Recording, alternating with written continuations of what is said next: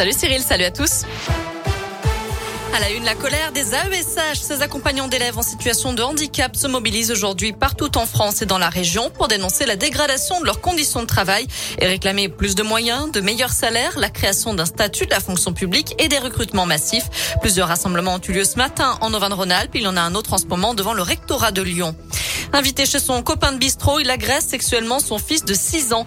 Selon le progrès, un homme déjà mis en examen pour quatre agressions pédophiles était sous contrôle judiciaire dans l'un lorsqu'un copain rencontré au bistrot du coin l'a invité à passer la soirée chez lui. Soirée très alcoolisée, n'étant plus en état de conduire, il a donc demandé à dormir sur place et a profité de l'occasion pour s'introduire dans la chambre de l'enfant. Il s'est allongé à ses côtés, lui aurait touché le sexe. Jugé hier, il est écope de deux ans de prison, dont un enferme. Des aides, mais pas de mesures miracles face à la flambée des prix à la pompe. Le gouvernement promet un dispositif simple, juste et efficace pour aider les Français d'ici la fin de la semaine. Baisse de taxes, chèque carburant ou renfort de l'indemnité kilométrique, toutes les options sont sur la table. Faudra-t-il le pass sanitaire pour profiter des remontées mécaniques dans les stations de ski cet hiver? La réflexion est en cours, d'après le secrétaire d'État au tourisme Jean-Baptiste Lemoine.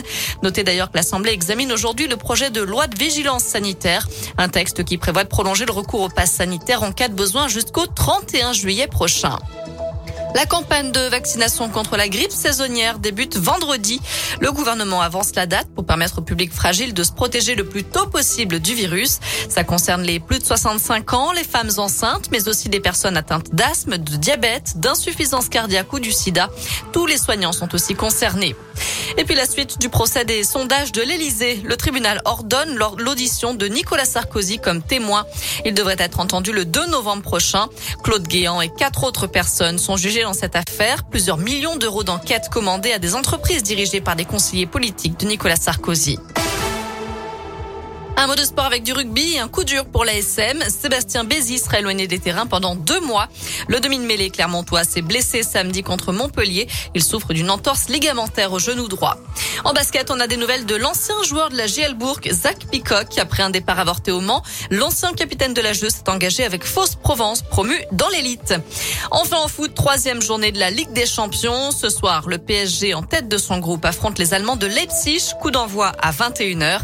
Les Parisiens qui seront privés de Neymar puisqu'il est blessé. Voilà, vous savez tout pour l'essentiel de l'actu de ce mardi. On jette un œil à la couleur du ciel pour cet après-midi. Bon, écoutez, pas de grand changement maintenant. Hein. On profite toujours d'un beau soleil, du ciel bleu, pas de nuages à l'horizon. Ça, c'était plutôt une bonne nouvelle. Les températures n'en finissent plus de grimper.